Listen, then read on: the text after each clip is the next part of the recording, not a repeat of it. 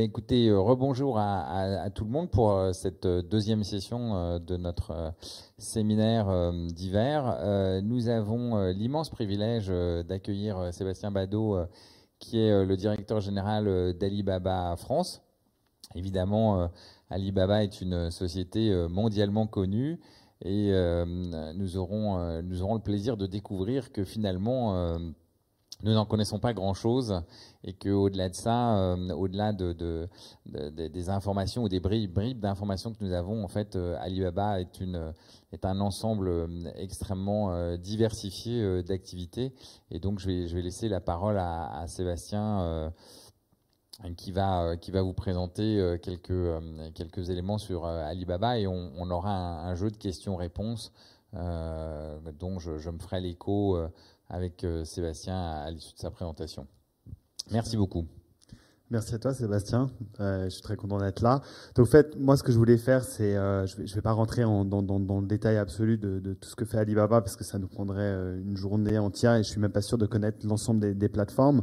Mais c'est vrai qu'on a tendance souvent à dire que Alibaba est, l'Amazon chinois et je pense que c'est un peu réducteur ou en tout cas c'est pas très complètement représentatif de, de ce qu'on fait. Euh, et donc je pensais commencer par euh, vous donner une, vision un peu de, de, ce que fait Alibaba et ce, que, ce qui est devenu l'entreprise en 20 ans, parce qu'on a maintenant 20 ans.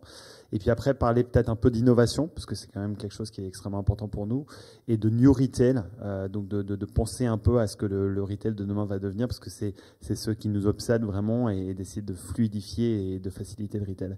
Donc je vais pas faire de, énormément de ça, je vais juste en montrer une, en tout cas pour le moment, parce que l'infrastructure du groupe est extrêmement complexe et je trouvais que c'était pas mal de pouvoir l'illustrer et je trouve que c'est une assez bonne illustration. Euh, Alibaba a été créé il y, a, il y, a, 20 ans par Jack Ma, dont on entend beaucoup parler, surtout ces dernières semaines. Il va bien. Euh, et, quand Jack a, monté l'entreprise, donc c'était en 99, euh, c'est un peu plus de 20 ans d'ailleurs maintenant, l'infrastructure du web euh, en Chine était extrêmement peu développé. Sébastien, tu connais très bien l'infrastructure du web en France. Euh, en 99, c'était déjà peu développé, mais là en Chine, c'était euh, beaucoup moins. D'ailleurs, si, si vous êtes intéressé, je vous invite à, aller voir un, documentaire qui est assez extraordinaire qui s'appelle Crocodile in the Yangtze, qui est disponible sur toutes les bonnes plateformes et, en ligne, je crois gratuitement, et qui montre en fait Jack qui va voir des euh, des députés locaux euh, de, de, de, sa province de Hangzhou pour essayer de les convaincre justement de l'importance d'Internet et d'investir euh, dans l'infrastructure Internet, parce qu'il était impossible et impensable à l'époque de pouvoir monter quoi que ce soit parce qu'il n'y avait pas d'infrastructure. Et c'est pour ça d'ailleurs qu'au départ, la première plateforme qu'on a construite, qui est Alibaba.com, qui existe encore aujourd'hui, est une plateforme B2B, parce que les seules personnes qui avaient accès à Internet à l'époque en Chine, c'était des entreprises, c'était pas des particuliers. Et, l'autre chose qui est extrêmement importante et qui fait vraiment partie justement de l'ADN de l'entreprise, c'est que c'était une place de marché. Donc c'était vraiment quelque chose qui mettait en relation d'un côté ben, des entreprises acheteuses et des entreprises vendeuses. Et, Alibaba n'était qu'une couche technologique qui permettait de faire le lien entre les deux. Euh, et, je pense que euh, cette logique justement d'être dans, un environnement dans lequel l'infrastructure euh, n'était pas construite, on s'est rendu compte très vite que le seul moyen en fait de réussir euh, à, développer quelque chose, c'était de développer un écosystème, parce que c'était l'écosystème qui allait permettre en fait d'arriver euh, à nos fins et à développer euh, les choses, pas juste notre propre volonté. Et donc en fait, à partir de là, on a pu construire pas mal d'autres plateformes, donc les, plateformes de commerce qu'on appelle core commerce. celle d'après Alibaba.com, c'était Taobao. Taobao a été créé en pleine crise du SARS, donc c'est quelque chose qui, nous parle aujourd'hui, parce que je pense que c'est aussi quelque chose qui a aidé la Chine pour pouvoir gérer euh, les problématiques euh, liées aujourd'hui au, Covid.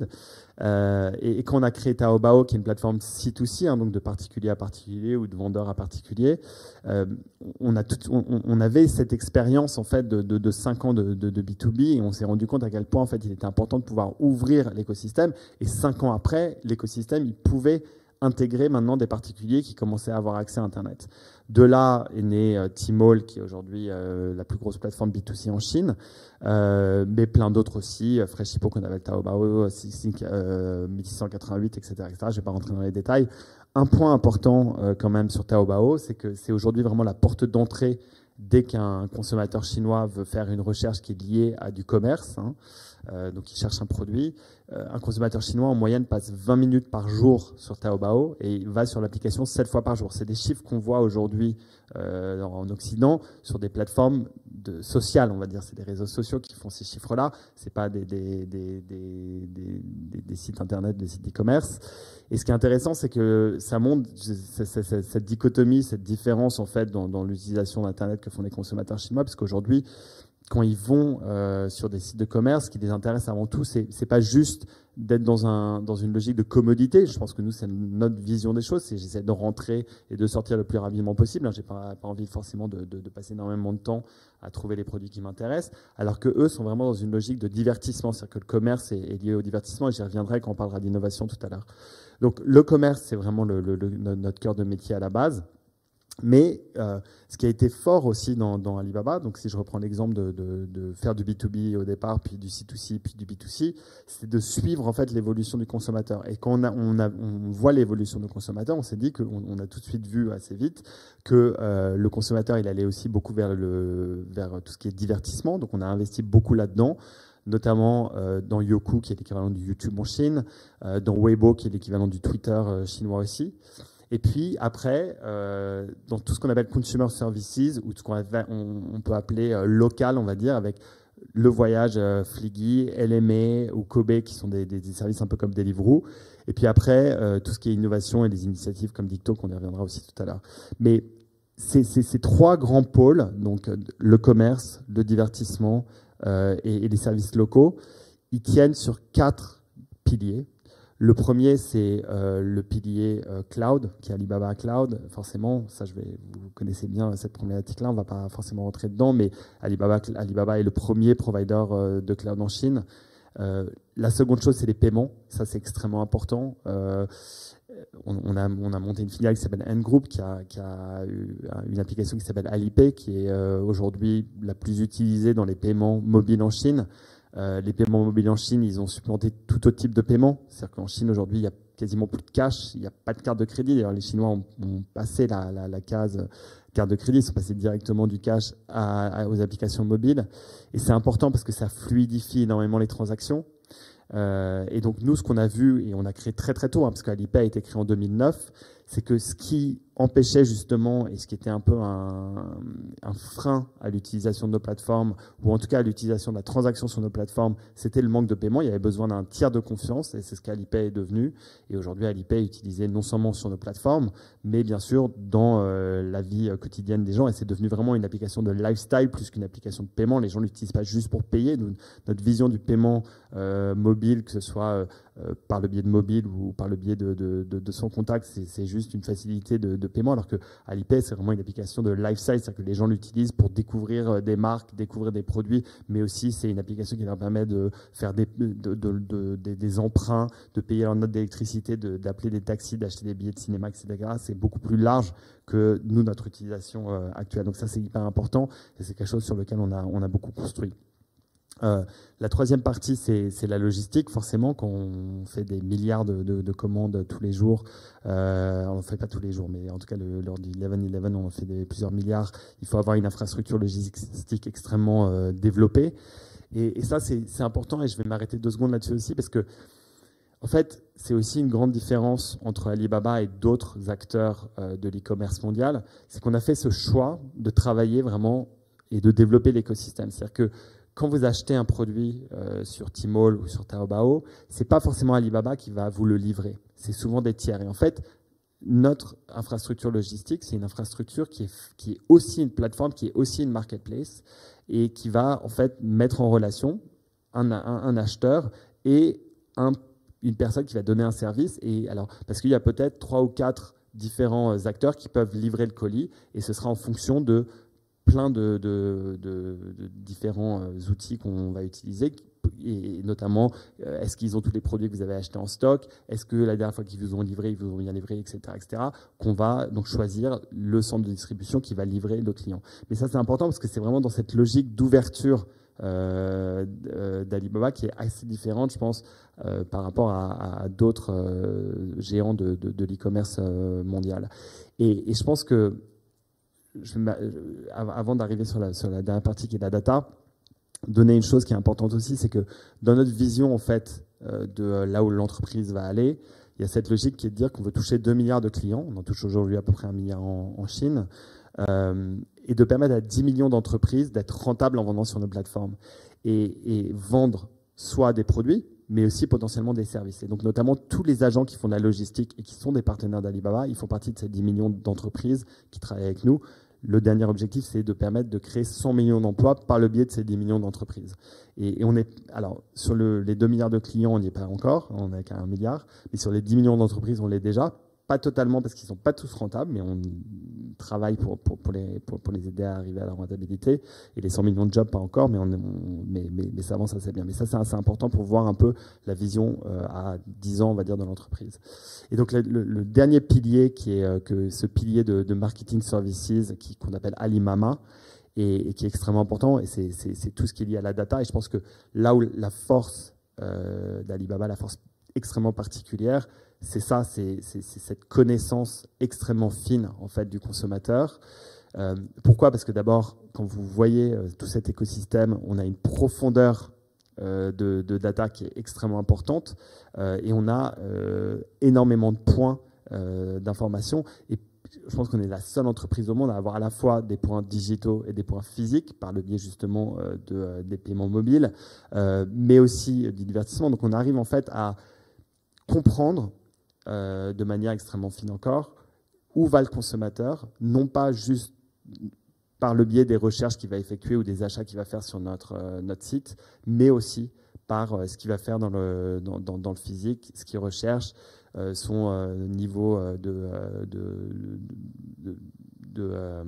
d'épargne, etc., etc., Et puis après, aussi le lier au, divertissement, parce qu'on regarde, on voit aussi ce qu'il ce qui regarde, etc. Alors tout ça, c'est euh, c'est bien sûr complètement anonymisé. On a des règles qui sont extrêmement similaires à, la, GPD, etc., etc., en Chine, contrairement à la vision qu'on peut avoir. Mais la, Chine a des règles très très claires, en tout cas pour les entreprises, euh, sur euh, la régulation de ce qui peut être utilisé et pas utilisé. Mais ça nous, permet quand même de travailler, très en profondeur et de très très bien comprendre en fait là où va le consommateur. Et ce qui est intéressant aussi, c'est que cette data, qui est, qui est, qui est un peu le, nouvel or, hein, on va dire, euh, on, la partage totalement avec nos partenaires. Et, je pense que c'est aussi c'est une grande différence, c'est qu'on ne voit pas ça. Oui, c'est un avantage concurrentiel, clairement, mais on le voit aussi comme. Euh, mais, mais, on pense que cet avantage concurrentiel, il n'a d'intérêt que s'il est partagé avec nos partenaires, parce que c'est eux derrière qui vont pouvoir aller euh, répondre aux demandes du, du, client final. Voilà, donc ça c'est un peu le, le tableau de, de, ce que fait Alibaba. Est-ce que tu veux que je continue sur euh, les parties innovation, etc. Euh, ah bah avec, euh, avec plaisir. Déjà, déjà, je pense que tout le monde aura compris que Alibaba, c'est plus que du e-commerce. Donc déjà, c'est, je pense que tout le monde a, une vision. Après, je pense que Alibaba, c'est encore d'autres choses. Donc avec plaisir pour la suite du programme. Euh, je pense que, moi, il y a deux choses que je trouve euh, extrêmement intéressantes. Si, je, reviens sur, euh, je parlais d'innovation et, et, New Retail, si je reviens sur l'innovation et sur la data, la Chine est un, pays extrêmement particulier aussi par rapport à ses consommateurs. Donc il y a une révolution de la consommation qui, qui existe en Chine depuis pas très très longtemps, hein, depuis à peu près une dizaine, quinzaine d'années, et on a affaire à des consommateurs qui sont extrêmement jeunes et qui sont extrêmement difficiles euh, dans euh, leurs demandes parce que, en fait, ils veulent de la nouveauté en permanence. Euh, ils veulent qu'on trouve des nouveaux moyens en fait de les enchanter et de créer vraiment quelque chose de nouveau et qui va les exciter, etc. etc. C'est un environnement qui est extrêmement concurrentiel aussi. Il y a des nouveaux entrants en permanence. donc nous, ça nous oblige en fait à être en permanence justement dans l'innovation parce que sinon on risque de perdre euh, euh, contre des, nouveaux entrants qui vont proposer quelque chose qui va être plus en, liaison avec ce que, demande le consommateur chinois. Donc une des grandes euh, évolutions qu'on a vues dans les dernières années, notamment, c'est par exemple le social commerce. le social commerce, c'est 60 milliards aujourd'hui de revenus en Chine. Nous, on voit que c'est déjà, dans de certains événements, 10% euh, des, des, ventes qui sont faites sur nos plateformes. Et c'est incarné en fait par euh, des influenceurs. Euh, une très connue qui s'appelle Via, un autre qui s'appelle euh, Via fait tous les jours un programme, l'équivalent d'un programme télé qu'elle produit elle-même. avec probablement un aussi joli fond que celui-là. Et, et, elle va mettre en avant différents produits qu'elle aura. alors, par le biais de relations qu'elle a avec des marques ou des, consommateurs, mais peut-être des choses qu'elle a choisies elle. Mais c'est toujours elle qui choisit ces produits-là. Et elle fait un live stream euh, tous les jours. Euh, et, ce live stream est devenu euh, une sorte de drogue pour les consommateurs chinois. il, y a, quelques semaines, il y avait 37 millions de personnes qui le regardaient. 37 millions de personnes, c'est l'équivalent du dernier épisode de Game of Thrones. Donc c'est quand même une population extrêmement importante et elle vend de tout. Elle va vendre euh, des, euh, du maquillage, elle va vendre de, la nourriture, mais elle a aussi vendu euh, des missions dans l'espace, etc., à plus de, plus de 50 000 dollars, je crois. et, c'est devenu vraiment une nouvelle manière, en fait, qu'a le consommateur chinois de, de, de consommer à la fois du contenu, du divertissement, mais aussi du produit derrière. Et nous, ce qui est hyper intéressant, c'est que c'est pas nous qui produisons le contenu, c'est pas nous qui choisissons les produits qui sont mis en avant, c'est vraiment elle. Euh, mais nous, par contre, ce qu'on a mis en place, c'est toute l'infrastructure pour permettre qu'il y ait déjà 37 millions de personnes qui regardent à la fois, qui puissent interagir avec elle, euh, qui puissent acheter les produits en l'équivalent d'un clic. Et toute cette logique de fluidification en fait du commerce, c'est ce vers quoi on, travaille. Et ce qui est intéressant, c'est que euh, aujourd'hui, nous on a une plateforme qui est présente en France qui s'appelle AliExpress. Euh, qui a un site d'e-commerce qui se développe de manière assez importante sur le marché euh, français. Et, sur AliExpress, on essaie de prendre euh, ces, recettes quelque part et de les adapter au marché français. Alors, ça va prendre une forme qui sera forcément différente. mais nous, ce à quoi on croit beaucoup, c'est que les Français sont extrêmement créatifs. On, est, on a beaucoup d'industries créatives comme la mode, le luxe, euh, mais aussi dans l'art, que ce soit la musique, euh, le, cinéma, euh, la littérature. La, France est l'un des pays leaders au monde. Et donc on espère qu'il va y avoir des nouveaux créateurs en France qui vont prendre la balle, qui vont prendre cette technologie et trouver justement une manière de vendre des produits d'une autre manière et de créer le commerce de demain. donc ça, c'est une manière de voir. L'autre chose sur la partie data, je vais donner un, un, exemple qui est assez intéressant, c'est qu'on essaye de, de faciliter aussi euh, l'achat, quel qu'il soit, et dans, dans, ce lien énormément entre le, euh, le offline et le online. Euh, et je pense que dans la, dans, dans, le, dans la logique du consommateur chinois, en fait, il n'y a, pas de barrière. C'est-à-dire qu'il voit les choses comme étant une seule et ils se posent même pas la question du. Parce qu'ils ont toujours été en fait quelque part online. Donc ils se posent pas du tout la question de l'un ou l'autre.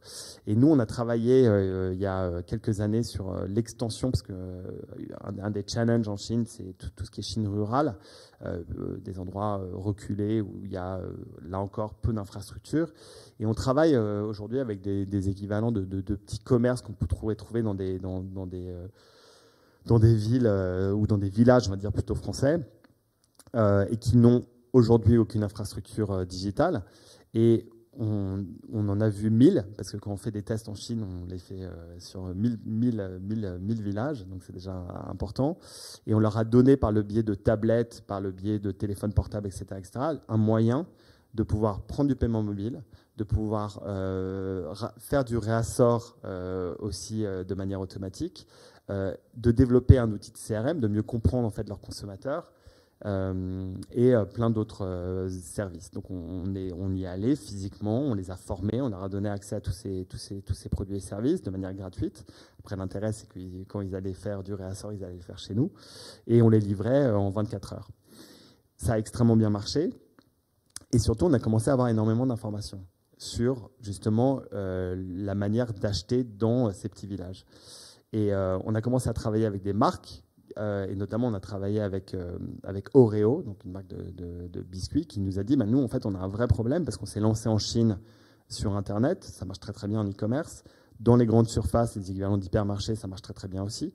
Mais par contre, dans ces petits, euh, ce qu'on appelle les Ling Tong, il y, en a des, il y en a des millions, il y en a plus d'un million en Chine. Ça marche pas du tout, alors qu'on vend et on essaie de vendre de plus en plus là-bas, et ça marche pas du tout, on n'arrive pas à comprendre pourquoi.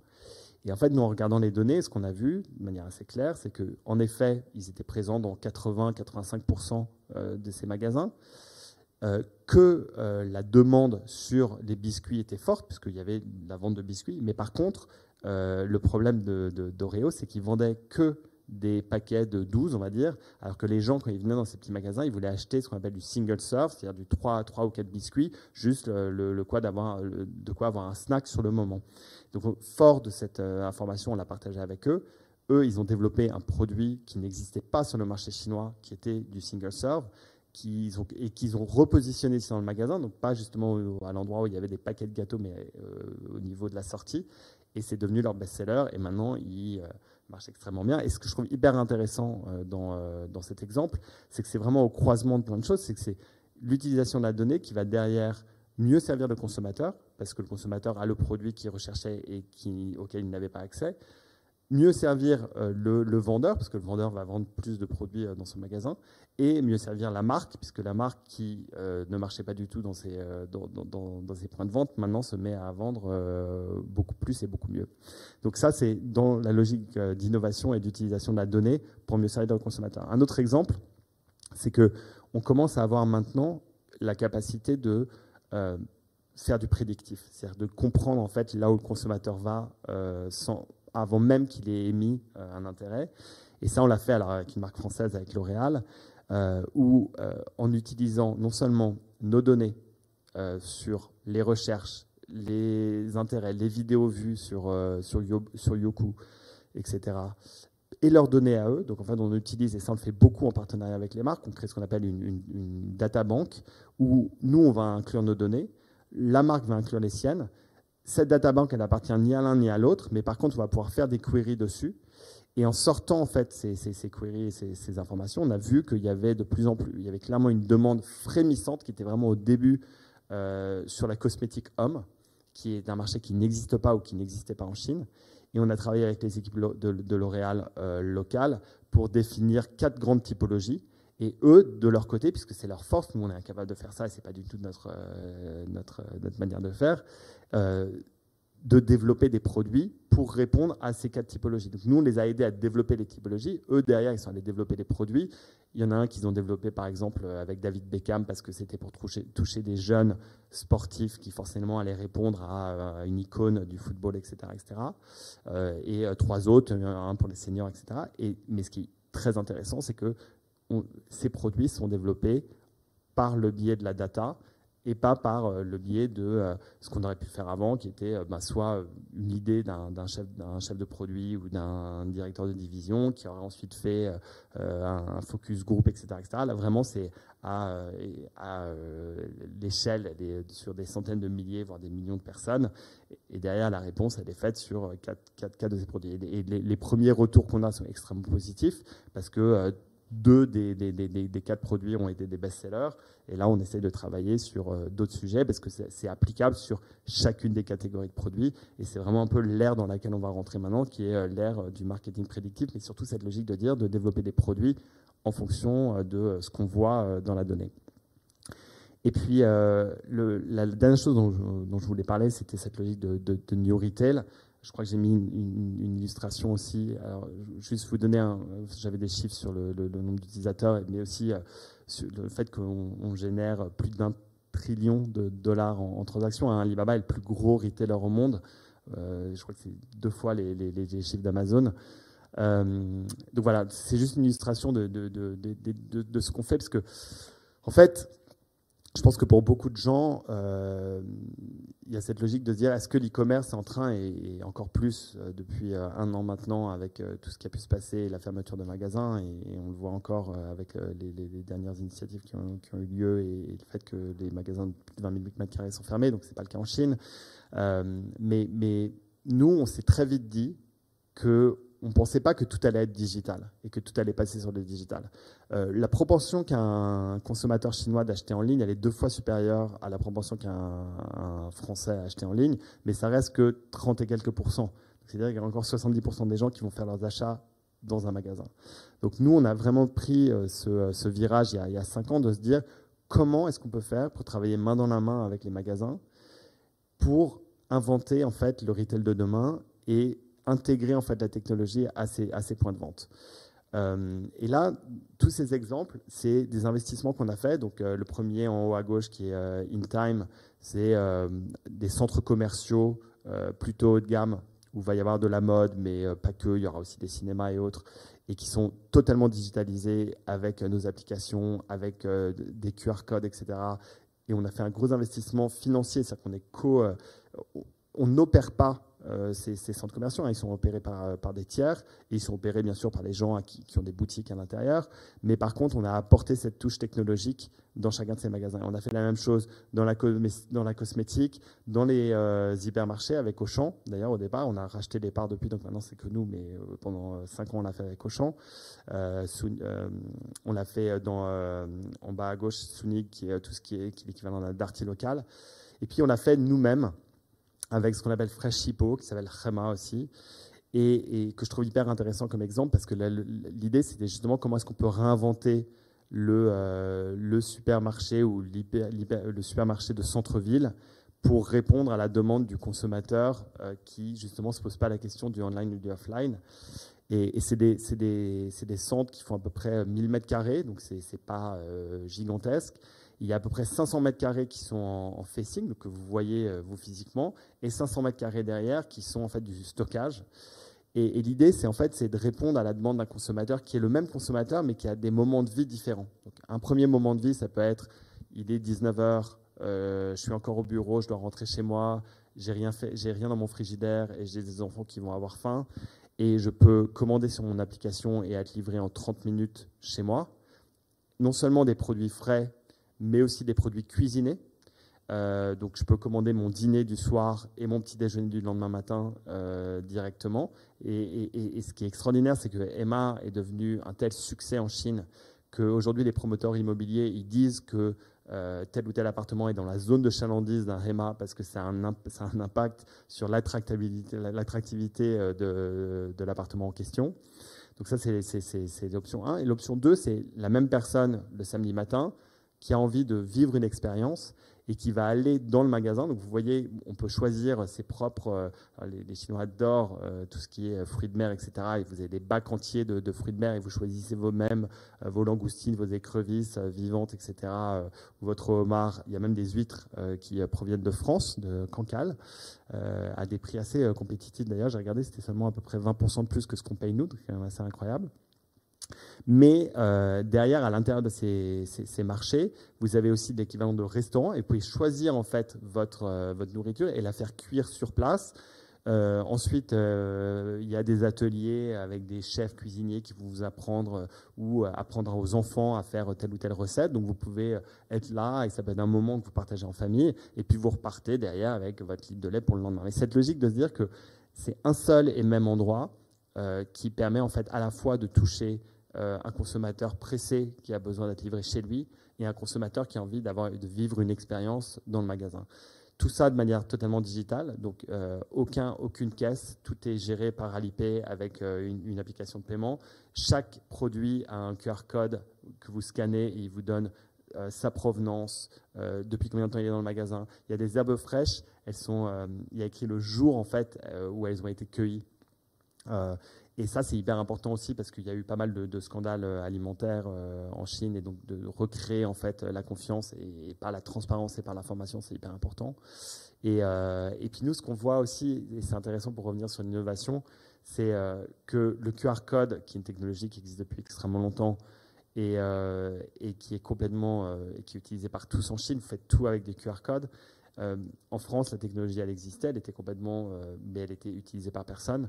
Et il a fallu une crise comme le Covid pour euh, qu'on le fasse tous quand les restaurants étaient ouverts. On espère qu'ils vont réouvrir très vite. Mais, maintenant, je pense qu'il y a une vraie réflexion à avoir si euh, pour euh, les commerçants en France, pour les restaurateurs, mais pour plein d'autres gens aussi, de dire comment est-ce qu'on peut utiliser cette, technologie parce qu'on a appris à tout le monde. ma mère, elle sait utiliser les QR codes alors qu'il y a un an, elle était incapable de le faire.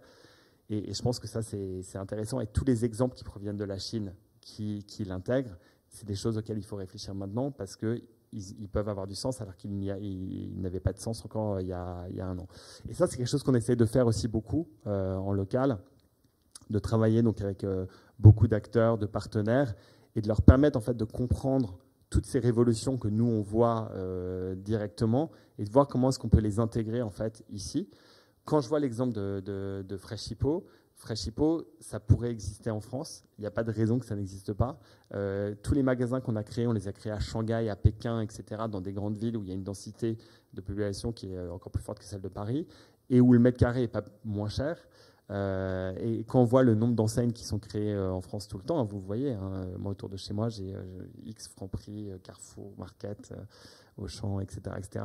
Mais il y en a très peu pour le moment qui prennent vraiment une nouvelle manière en fait de, penser au commerce et, quand on voit le succès, nous, de, de, de, Rema, de Freshipo, on se dit qu'il y a vraiment quelque chose à inventer. Alors, il y a, il y a des, des ersatz, il y a des débuts. Euh, Franprix a fait quelque chose d'assez intéressant à côté des Champs-Élysées. Et nous, ce qu'on essaie de faire, c'est de leur montrer et travailler avec eux main dans la main en tant que partenaire pour essayer d'inventer le, commerce de demain, un commerce qui soit plus fluide, euh, un commerce qui soit euh, très centré sur l'utilisateur, euh, très centré sur la data et très centré sur l'innovation. Voilà. Merci beaucoup. Alors, euh, la première question qui, évidemment, euh, qui vient, c'est quand est-ce que Alibaba débarque en France avec le même modèle ou est-ce que, est que Alibaba est déjà présent dans d'autres pays? Alors, j'en connais un peu la réponse, mais et puis quels sont les, prochains grands axes de déploiement d'Alibaba?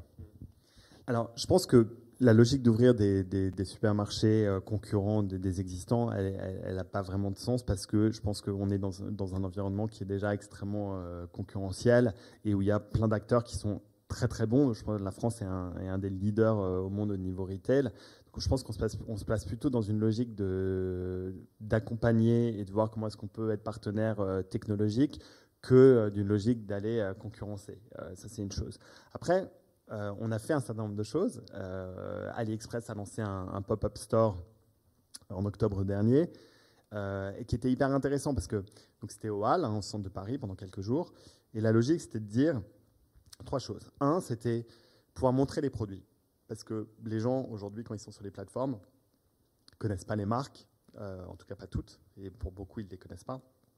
Et un frein à l'achat potentiel, c'est de dire est-ce que c'est de la bonne qualité? Donc la première chose, c'est de dire pas tous les produits, hein, parce qu'il y a des millions de produits sur la plateforme. La logique, c'était d'en mettre une, quelques centaines, mais c'était que les gens puissent les voir, les toucher, euh, voir que c'était de la bonne qualité. Il y avait, euh, euh, c'était comme une sorte, comme une sorte de maison où il y avait un corner mode, il y avait un corner déco, il y avait un corner maison, etc., etc., ou dans un corner électronique et voilà produits et petit électroménager, voilà électronique et petit électroménager, donc trois corners et que les gens puissent voir que ben, le sweatshirt il était euh, de la bonne qualité, que euh, euh, l'aspirateur il marchait bien, etc. etc. donc c'était une chose.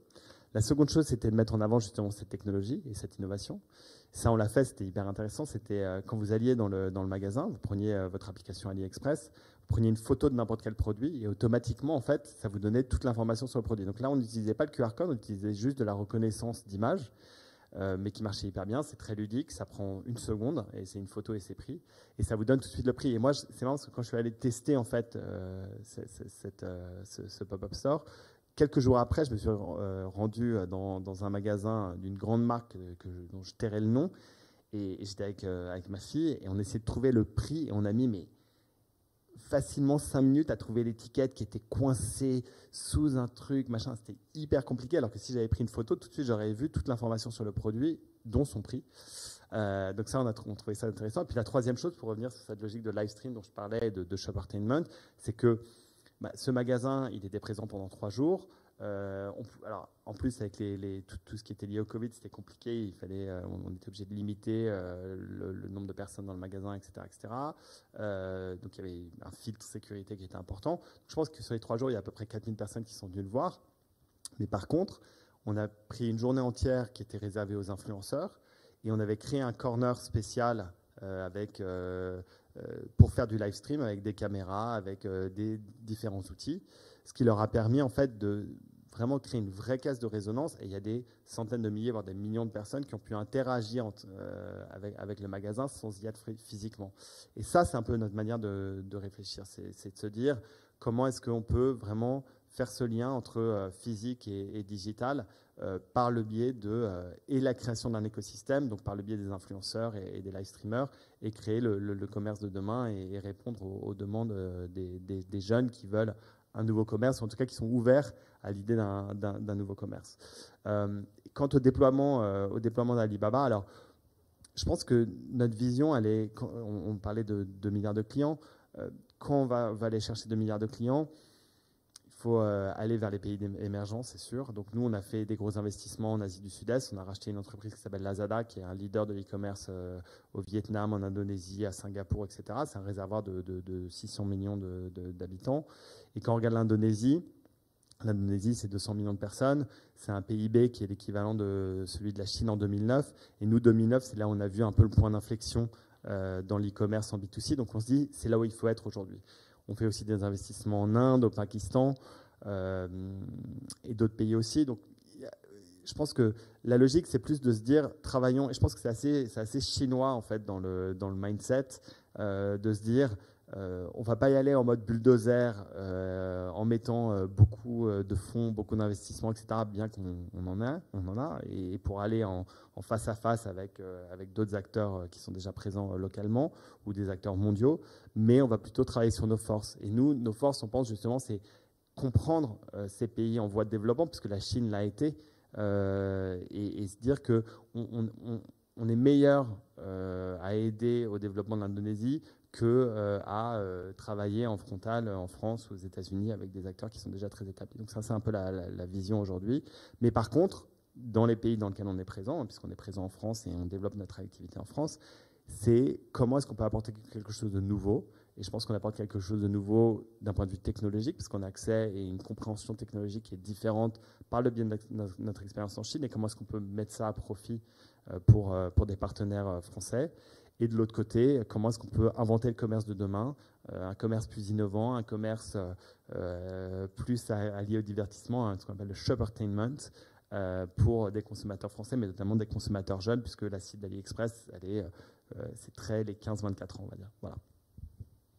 Merci beaucoup. Alors, pour, pour enchaîner sur les, questions, on voit que Alibaba est, une, est une, finalement une, une machine très, très intégrée et, vos projets hein, et vos prochains euh, champs euh, d'expansion euh, dans cette dans cette logique-là sont sont au-delà de, du développement international que, vous nous avez décrit, sont plutôt de, quel ordre? Bah, je pense que est l'international, c'est une chose. Après, je pense qu'il y, y, a beaucoup de choses autour de, de la technologie. Aujourd'hui, on a, on, a fait pas mal. Alors, ce qui est intéressant aussi, c'est de, voir en fait en quoi, comment est-ce que l'entreprise est, pilotée de manière différente que d'autres entreprises. Moi, j'ai eu la chance de, travailler pour euh, des grosses entreprises américaines de, la tech. J'ai travaillé pour Amazon pendant 5 euh, ans, j'ai travaillé pour Google pendant 10 ans, euh, avant de, rejoindre Alibaba il y a 5 ans. Et c'est assez intéressant en fait de voir la différence de, vision et, aussi dans la manière de faire. Et je pense que euh, la, plus grosse différence que je vois, c'est dans le côté extrêmement euh, siloisé qui peut euh, exister dans les différents business units, mais avec cet objectif en fait de donner vraiment les moyens de faire et de garder cet esprit startup. Et, d'un côté, ça veut dire que ça complexifie un petit peu les choses parce que euh, on manque, on peut perdre certaines synergies qui peuvent exister dans notre groupe. Mais par contre, on va très très très vite. Donc aujourd'hui, euh, le développement, il est très axé, on va dire, euh, sur le cloud parce que c'est, on, sent que il y a un gros mouvement là-dessus, il y a une grosse demande de la part de nos, clients, de nos partenaires. Donc on essaye de, on, fait des investissements très importants sur nos infrastructures cloud et sur toute l'innovation autour du cloud mais derrière aussi euh, sur le paiement. Puis après, ce que je disais tout à l'heure, c'est que la, complexité du marché, c'est qu'il va à vitesse grand V et qu'on doit être toujours dans cette logique de euh, d'être alors idéalement en avance de phase euh, et euh, dans le pire, on va dire, des cas, euh, pas trop en retard parce que sinon, il peut y avoir des nouveaux entrants qui rentrent. Donc on est vraiment tout le temps, et je pense que cette logique de, silo, elle permet aussi de comprendre de manière hyper fine là où va le marché et donc de nous adapter à ce marché et, à nos consommateurs. Et après, bien sûr, dans la compréhension de la donnée, de ce que les consommateurs recherchent, etc. etc. Mais je pense que ouais, la logique, elle est vraiment dans rester en avance de phase et d'être extrêmement agile, euh, même si on est une entreprise de 100 euh, 000 personnes aujourd'hui. Et alors maintenant sur euh, ces fameux 100 millions d'emplois, est-ce que qu'est-ce qu'on peut déduire en fait de cette nouvelle transformation finalement de la, société, puisque on, voit que Alibaba est un formidable acteur de, la transformation. Hein, finalement, la transformation à la fois économique, à la fois sociale d'un pays, même d'un grand pays. quel est le rapport au travail et quelles sont les, modifications du, rapport au travail qu'un acteur comme Alibaba peut induire Est-ce que le, personnel est, est, comment dire, dans, une situation de, d'apport d'apport de, sa force de travail dans une, dans une relation continue, pérenne, ou au contraire, en fait, on a une sorte de d'hyperfragmentation des métiers, du, temps passé au travail. Comment ça se passe? Je pense que euh, alors il y, a, deux choses, il y a deux éléments de, réponse. Le premier euh, qui est sur les 100 millions d'emplois, parce que les 100 millions d'emplois ils sont pas chez Alibaba, hein, ils sont en dehors d'Alibaba. Et là, mais, mais, mais là par contre il y a un élément de réponse important, c'est je pense que Alibaba crée énormément d'entrepreneurs en Chine. Euh, quand je parlais quand je donnais l'exemple sur sur les, centres de distribution, je pense que tout de suite il y a des gens en Chine qui se sont rendus compte qu'il y avait une opportunité au niveau de l'e-commerce et qui se sont dit bah, l'e-commerce, ça va vouloir dire euh, euh, faire bouger de, la, marchandise, donc développer une infrastructure. Et il y a des gens qui ont monté des centres de distribution pour répondre à cette demande parce qu'ils savaient qu'il allait avoir une demande, parce que nous, on n'aurait jamais pu monter de nous-mêmes euh, toute l'infrastructure logistique qui a été créée en Chine, surtout dans un pays de la taille de la Chine. Donc je pense que ça, a créé énormément d'entrepreneurs. De, euh, ce que je trouve assez, assez chouette. Euh, et, tout type d'entrepreneurs. Ça peut être des gens qui vont monter des centres de distribution, mais ça peut être aussi ce qu'on appelle des, Il y a tout un écosystème en Chine, il y en a plus de 1000 qui s'appellent des TPs, qu'on appelle des Taobao Partners, qui sont des gens qui vont aider les marques. Quand L'Oréal s'est lancé euh, sur, sur, sur nos plateformes, ils avaient besoin d'un partenaire pour les aider à créer le site en mandarin, à faire du service client, à euh, gérer aussi euh, une partie de la relation avec la logistique, etc. etc. Et c'était au Barreau Partner, ils ont pris, et donc là encore, nous on aurait été incapable de le faire, on n'avait pas la bande passante pour pouvoir le faire, on pouvait le faire que par le biais de tiers.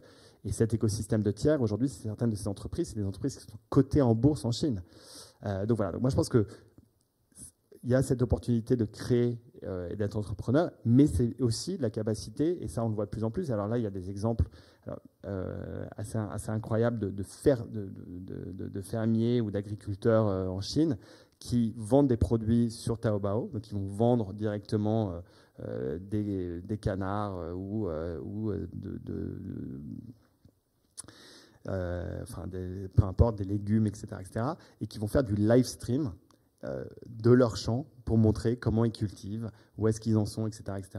Et c'est vu et ça fonctionne. Et ça, c'est de l'entrepreneuriat d'une personne, mais c'est l'ouverture à un marché phénoménal pour quelqu'un qui avait accès à un marché qui était extrêmement euh, limité.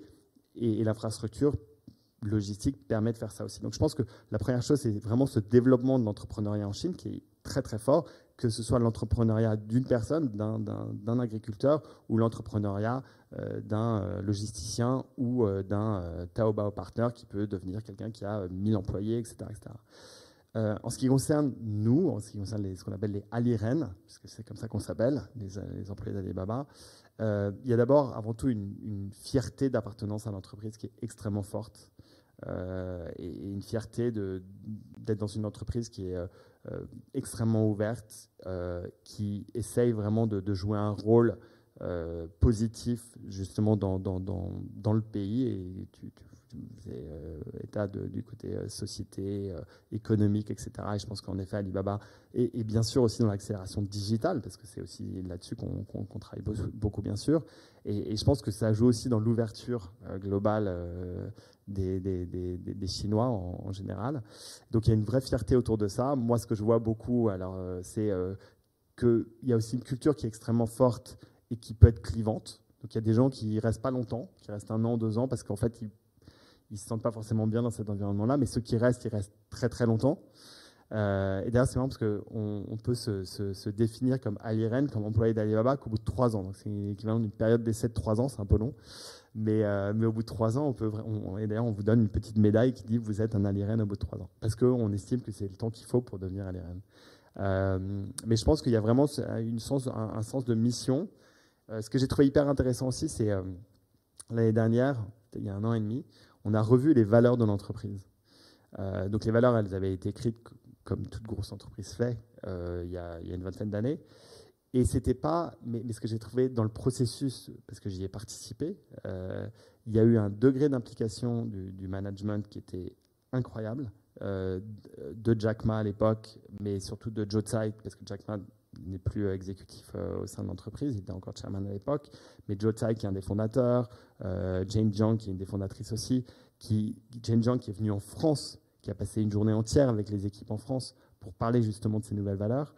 Et, je pense que cette logique, quand c'est porté vraiment et que c'est porté de manière extrêmement forte par les leaders de l'entreprise qui en plus sont les fondateurs et qui sont encore, alors qu'ils sont tous milliardaires on sent qu'il y a vraiment quelque chose d'important cette culture et, c'est quelque chose qui force le respect et qui force euh, l'adhésion aussi, je pense. Donc ça, c'est quelque chose qui est très important, cette culture extrêmement forte de, l'entreprise. Merci beaucoup pour, euh, pour cet éclairage. Peut-être euh, un dernier sujet qu'on n'a pas évoqué et qui, remonte des questions, c'est finalement Alibaba, c'est un empire de la, consommation.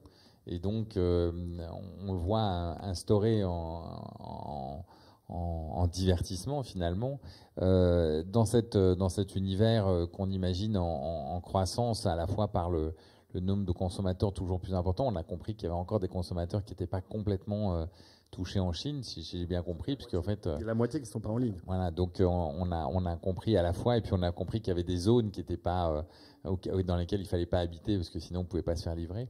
Euh, dans, le temps, euh, dans le temps imparti.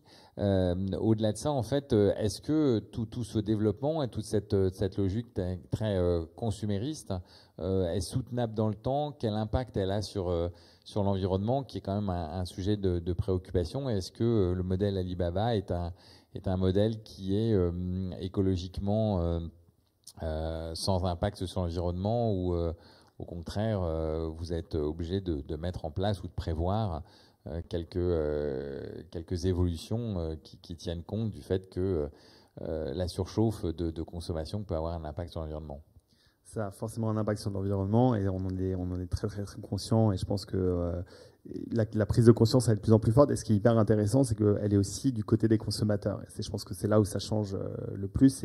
C'est quand les consommateurs demandent euh, des choses, il faut aussi s'adapter à, leurs demandes et ça je serais, hyper fort. Donc le côté conscience euh, de l'entreprise, euh, il est, là. pour la petite histoire, moi la, première fois, mon premier, quand, j'ai commencé chez Alice, donc il y a 6 ans maintenant, ou 5 ans et demi, et donc je suis parti à Hangzhou, j'ai passé un mois là-bas d'immersion pour comprendre, rencontrer les gens, etc. etc. Quand je suis revenu, le premier meeting que j'ai fait, c'était à la COP 21 avec Jack Ma qui était venu parler, et pas, alors il est venu parler en tant que leader, etc., mais il est venu parler justement de l'impact et de l'importance pour lui de l'environnement. Donc et comme c'est quand même quelqu'un qui euh, est un vrai visionnaire et, qui porte quand même encore euh, beaucoup, euh, même s'il est, plus dans l'entreprise, il, donne encore un peu le là sur la vision de là où on va. lui, cette vision et ce lien à l'environnement, il l'avait et il investit beaucoup autour de ça. Et donc, je pense que déjà, il y a cinq ans, c'était euh, euh, top of mind. Et, ça a continué à l'être. Alors, non, c'est pas neutre. Euh, alors après, nous, ce qu'on essaie de faire, c'est utiliser la technologie. Alors, euh, que ce soit dans les data centers, en euh, utilisant des manières pour que ce soit pas des, des, l'eau, par exemple, qui va faire du cooling des, data centers plutôt que d'utiliser des, ventilateurs parce que ça, ça, consomme plus d'énergie.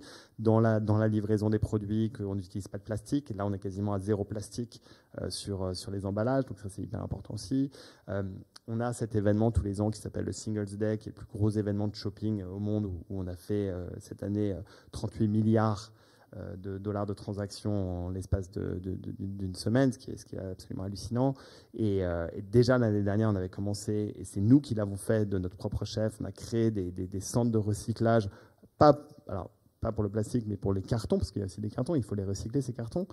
Euh, avec Alipay, on a intégré une solution qui, à chaque fois que les gens utilisent l'appli de paiement, on va planter un arbre. Et on a planté des millions d'arbres en Chine et ailleurs euh, pour euh, répondre à ça. Donc, est-ce que euh, est-ce qu'on est carbone neutral? Je sais pas, mais en tout cas, il y a cette volonté de l'être à, terme.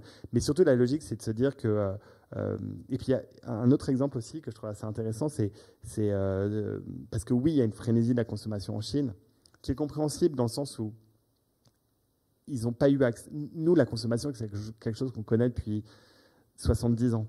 Eux, ça fait que 20 ans qu'ils la connaissent. Donc, ils sont à un, moment de, leur compréhension de la consommation qui n'est pas le même que, nous.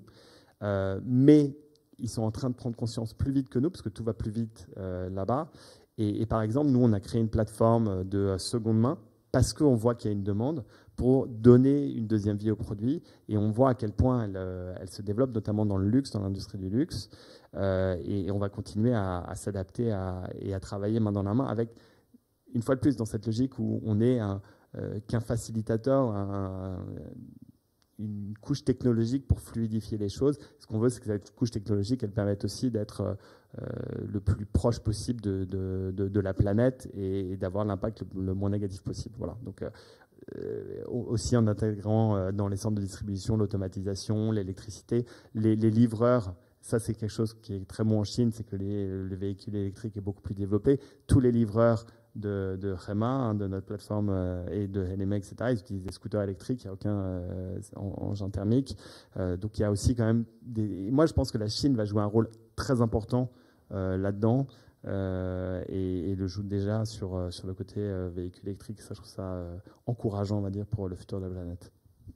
Et peut-être dernière question avant qu'on se quitte. Et la 5G dans tout ça, est-ce que, est que nous, on, en parle beaucoup? La, Chine est, déjà en avance hein, sur, sur, le déploiement de la 5G. il y a un, un, centre de ville dans lequel c'est disponible. On sait que la 5G son premier usage, c'est euh, d'abord un, usage B2B avant d'être un, usage grand, public. Est-ce que ça veut dire que demain, en fait, on aura euh, euh, tout un pan de l'activité d'Alibaba de, qui sera encore plus automatisé, encore plus, encore plus on va dire, industrialisé, peut-être grâce à la 5G. et donc, qu'est-ce qu'on peut avoir, qu'est-ce qu'on peut attendre comme application pratique alors, je ne sais pas si, euh, je peux euh, développer les, sur, les, sur les applications pratiques. Par contre, ce qui est sûr, c'est que, euh, et on le sent déjà, et, et ce qui est intéressant, c'est qu'en effet, ça touche le B2B, donc ça va toucher notamment, je pense, les, centres de distribution, l'automatisation, etc., etc., parce que ça va être tout ce qui est lié à l'IoT, etc., ça c'est évident. Mais par contre, pour revenir sur euh, ce dont je parlais tout à l'heure, sur le lien entre euh, téléphone et magasin, etc., etc., tout ce qui va être beacon, tout ce qui va être intégration et compréhension de là où, là où vont les gens, faire des heatmaps sur euh, est-ce qu'ils vont plutôt euh, vers euh, cette partie du magasin que cette partie du magasin? Et ça, déjà, on commence à avoir des, premiers tests là-dessus qui sont hyper intéressants parce qu'on arrive à faire aussi le lien entre le comportement d'un consommateur quand il est derrière son téléphone et quand il vient dans le magasin de la même marque sur lequel il était en ligne, est-ce que son comportement est le même ou pas? Et est-ce que le magasin en fait répond à la demande du consommateur? Et ça, tout ça, c'est lié à euh, euh, à, la technologie qui est intégrée dans les magasins et qui permet de faire des, zones de, mieux comprendre la zone de chalandise en fait. Euh, et, donc je pense qu'on est déjà très très lié à ça et, je pense que la, la, 5G va nous permettre d'accélérer là-dessus. Mais, je pense que les applications, elles seront très clairement B2B, mais elles auront aussi un impact sur euh, la compréhension, en tout cas, du, consommateur euh, dans, le magasin. Donc, ce sera du B2B dans euh, l'information, mais ça aura un impact sur la manière dont le consommateur, en fait, interagit, en fait, avec la marque, que ce soit en ligne ou dans le magasin. Et ça, je trouve ça hyper intéressant dans ce côté fluidification encore de, de l'acte d'achat. Mais c'est pas forcément juste l'acte d'achat, c'est vraiment quelque part l'interaction que le consommateur a avec une marque donnée. Euh, et, euh, et c'est pas forcément une marque euh, de, de, mode, etc. Ça peut être aussi Orange en l'occurrence, parce que vous, vos consommateurs, ils vont dans vos magasins aussi, mais ils interagissent avec vous à la maison. Et donc réfléchir à comment est-ce que ces points de contact on peut mieux les comprendre et, en fait mieux fluidifier ces, contacts-là et mieux s'adapter à, ce que le consommateur recherche. Je pense que c'est extrêmement intéressant.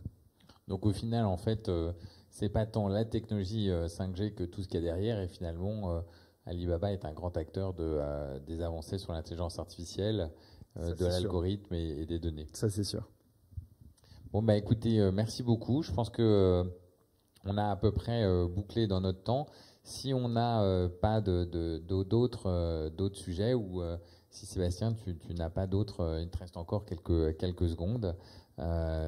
si tu veux rajouter quelque chose, moi, je vous invite à aller en Chine et puis à utiliser Alibaba euh, Quand vous pourrez aller en Chine. Oui, quand c'est ça. moi, ça fait longtemps que je ne suis pas allé, malheureusement. Mais moi, je pense qu'en effet, cette logique de, enfin, moi, je, ma, conclusion, elle sera là-dessus. C'est que moi, j'ai travaillé donc dans des, dans, des entreprises américaines. J'ai grandi aux États-Unis, etc. Donc, j'ai un lien très fort avec ce pays.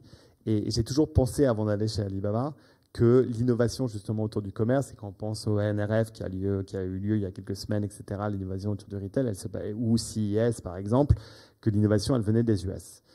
C'est vrai, et les, États-Unis restent un pays incroyable et avec un degré d'innovation qui est, incroyable, mais je pense que de regarder vers l'Est et pas juste se dire Ah, mais non, c'est différent culturellement, etc., c'est pas applicable ici, c'est hyper important. Euh, parce que, à mon avis, ça peut vous permettre aux entreprises de penser différemment et euh, de voir des opportunités qu'ils ne voyaient pas forcément euh, ailleurs.